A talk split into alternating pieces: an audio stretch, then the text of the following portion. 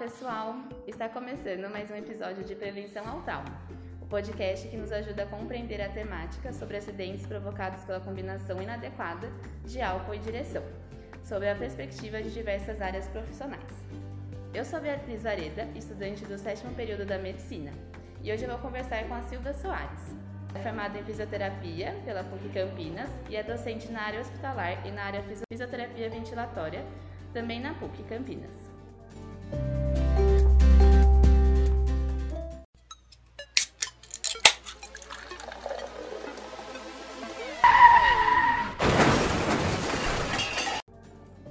Vamos lá. Olá, Silvia. Olá, Bia. É, Bom dia. Bom dia. A nossa primeira pergunta, então, é qual o tipo de debilidade mais comum nesse tipo de trauma? E se você pode explicar rapidamente o mecanismo da lesão, por favor. Ok. Bom, Bia, uh, do ponto de vista de debilidade, esses pacientes são acometidos por problemas em diversos uh, sistemas e órgãos do nosso corpo, né? Uh, eu vou dar aqui dois destaques, que é a debilidade neurológica e a debilidade respiratória. A debilidade neurológica vem em especial por esse impacto no trauma, dependendo de, de, trauma, se houve, por exemplo, um acidente motociclístico, um acidente automobilístico, você pode ter mais chances de ter uma lesão a nível da cabeça, então acometendo o sistema nervoso central, nosso cérebro, ou também do ponto de vista da nossa medula, né? Então aí surgem os pacientes que nós chamamos de traumatismo craniano ou os pacientes com trauma raquimedular. Isso é bastante comum nesses pacientes. Além da debilidade neurológica, a gente pode dar um destaque na debilidade respiratória que esses pacientes acabam apresentando. Isso vem tanto também da decorrência do trauma, se a gente pensar em traumas na nossa caixa torácica, comprometendo, levando à fratura de arcos costais, então isso vai trazer uma de respiratória. Mas eu vou dar um destaque aqui. Normalmente os pacientes alcoolizados, então a gente já imagina que essa pessoa já está com o estômago, né, com, com alimento, com a bebida, uh, é muito comum esses pacientes no momento do trauma apresentarem vômito uhum. e isso acaba sendo aspirado para os pulmões. Uhum. Desse trauma, esses pacientes acabam perdendo uh, um mecanismo de proteção né, uhum. respiratória, então o reflexo de tosse ou mesmo o posicionamento com que ele fica, tem um episódio de vômito, ele acaba broncoaspirando. Então são esses dois destaques.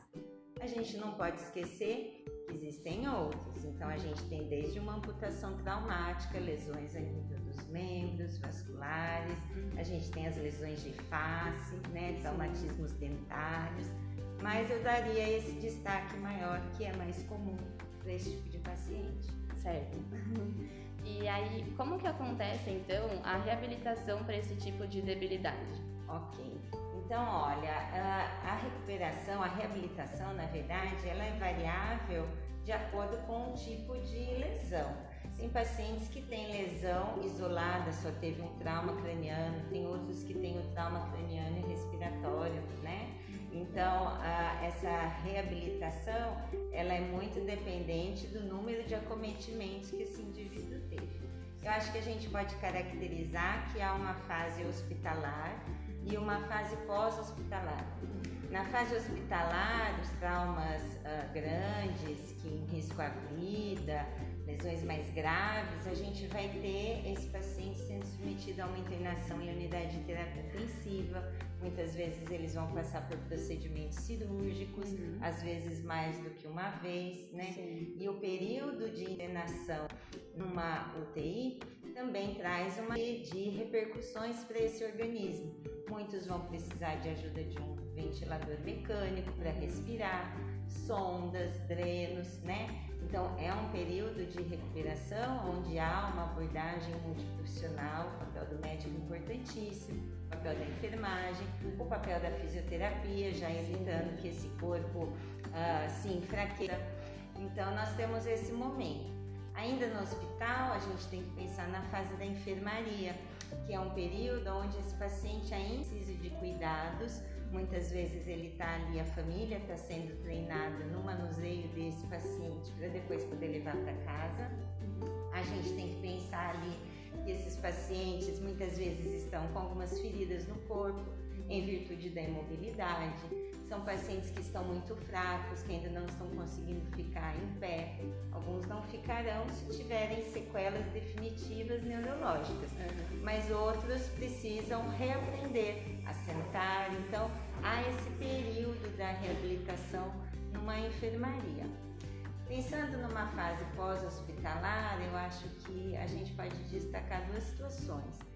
Primeiro, que é o fato desse paciente ir para casa, né? E aí há toda uma adaptação. Quanto mais sequelado, mais limitado do ponto de vista físico, a família tem que se organizar. Isso envolve adaptações domiciliares, isso envolve a organização da própria família no gerenciamento do cuidado daquele paciente. Uh, ali muitos pacientes poderão uh, ser acompanhados por profissionais que uh, favoreçam essa reabilitação.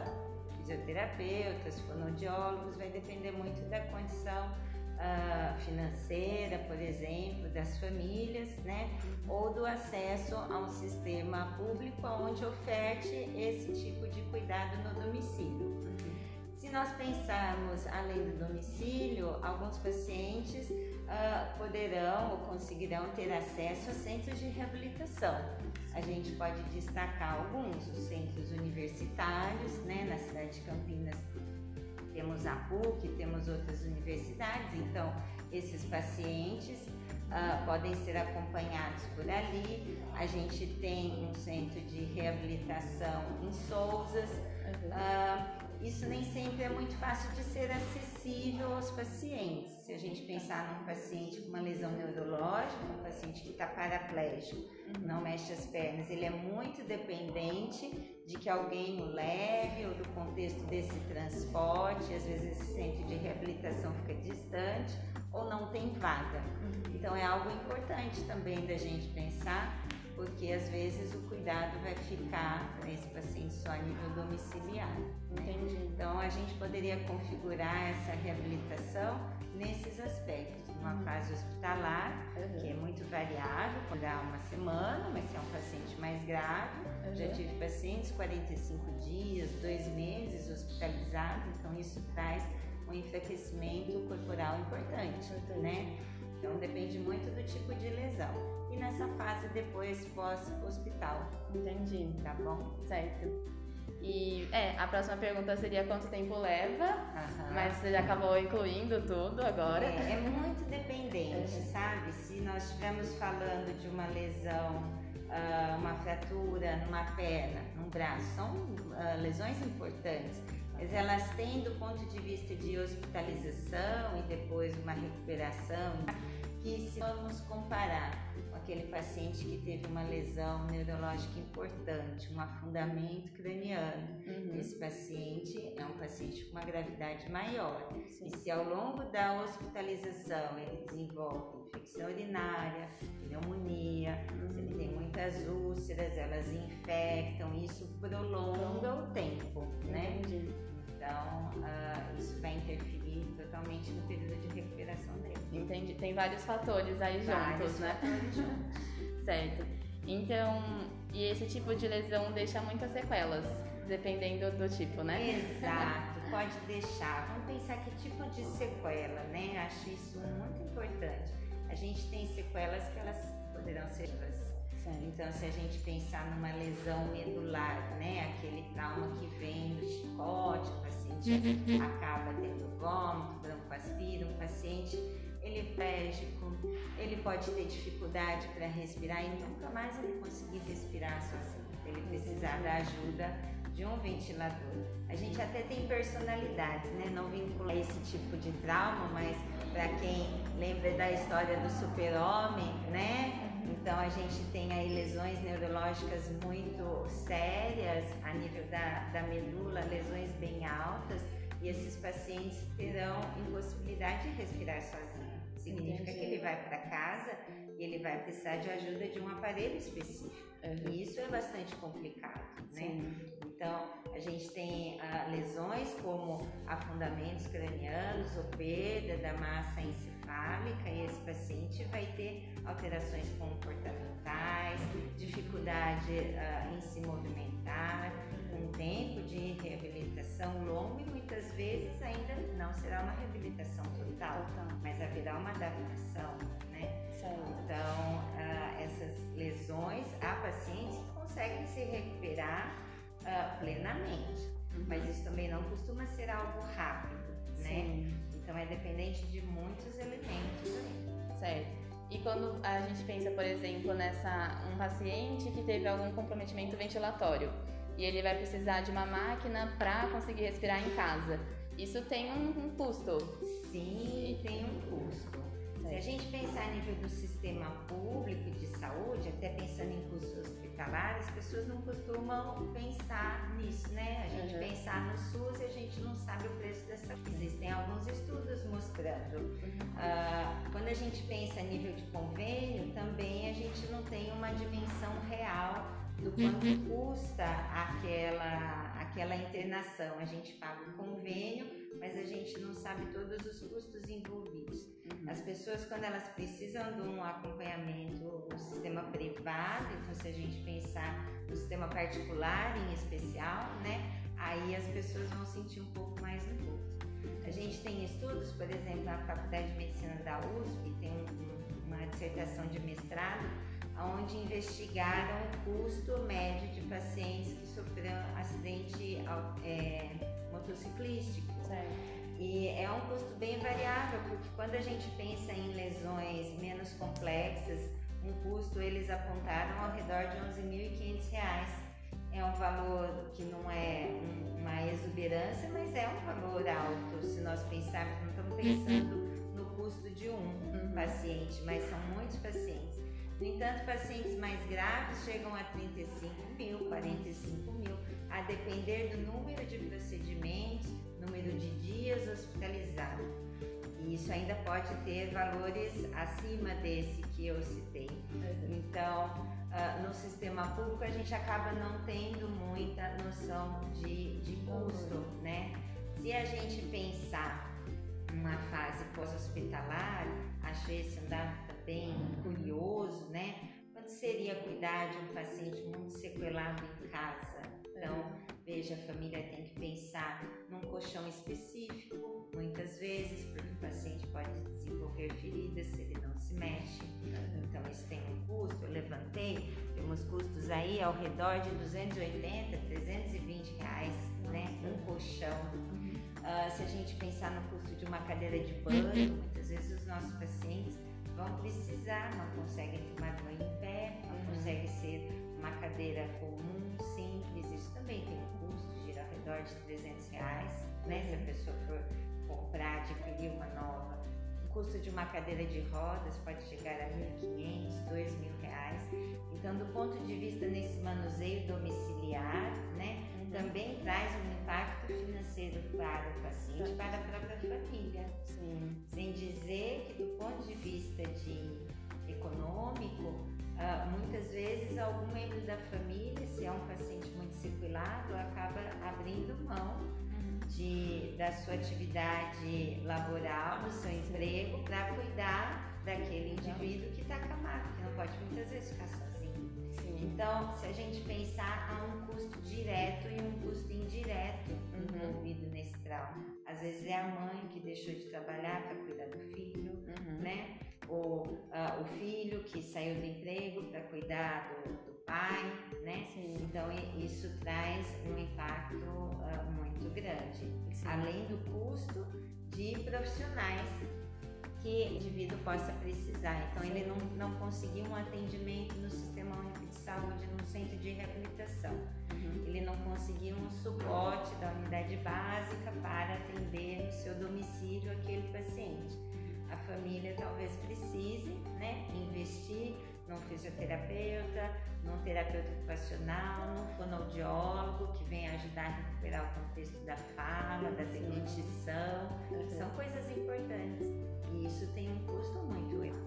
Não é um tratamento de uma semana, de um mês, muitas vezes de anos para conseguir melhorar a condição clínica daquele paciente. Né? Certo, entendi. É, as perguntas eram essas. Okay. a gente agradece muito pela sua participação e disponibilidade. Agradece também pela sua didática, se oferecer o tempo. Ok, eu que agradeço pela oportunidade. Uhum. Acho importante a gente trabalhar com informação, Sim. em especial porque esse tipo de lesão, de acometimento, ele pode ser totalmente evitado, Sim. né? Uhum. E às vezes a gente tem a vida de um jovem, de um adulto jovem interrompida,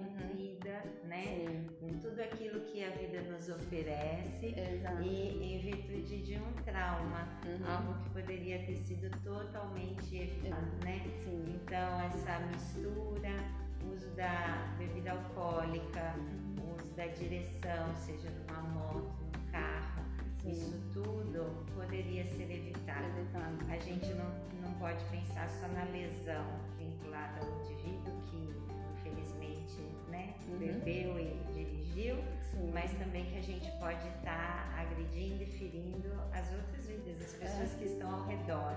Uhum. E às vezes a gente tem a destruição de uma família, perde um pai de família, uma família que perdeu seu é. filho e que estava fazendo tudo certinho, uhum. mas em virtude da inconsequência de alguns, a gente acaba lesando outros. É. Né? E muda totalmente a dinâmica da família também, né? Completa. Às vezes, é, o que a gente vai abordar num episódio também do podcast é falar sobre isso, né? Como que as pessoas não pensam nas consequências antes de tomar essa atitude, né? Porque a pessoa só vai no fluxo, acaba bebendo, acaba dirigindo e não nem pensa assim nas consequências que tem depois Exato. se acontece algum tipo de trauma. Exato. Né? E é muito triste Sim. e é algo que depois não tem volta. É, né? é, exato. A gente espera trazer essa consciência para as pessoas, assim, de que não é tão legal assim e simples só você beber e dirigir. É, é algo muito, é um prazer muito momentâneo. É um prazer momentâneo. E assim. muito irresponsável que pode determinar a sua vida dali pra frente. Dali pra frente, né? É. E da família também, né? E que da tá família junto. também. Tá certo. Tá bom? Tá bom, muito obrigada. Obrigada eu. Espero ajudar precisar de alguma, fazemos de novo, mudamos a forma, tá fique bom. à vontade, tá bom? Tá bom.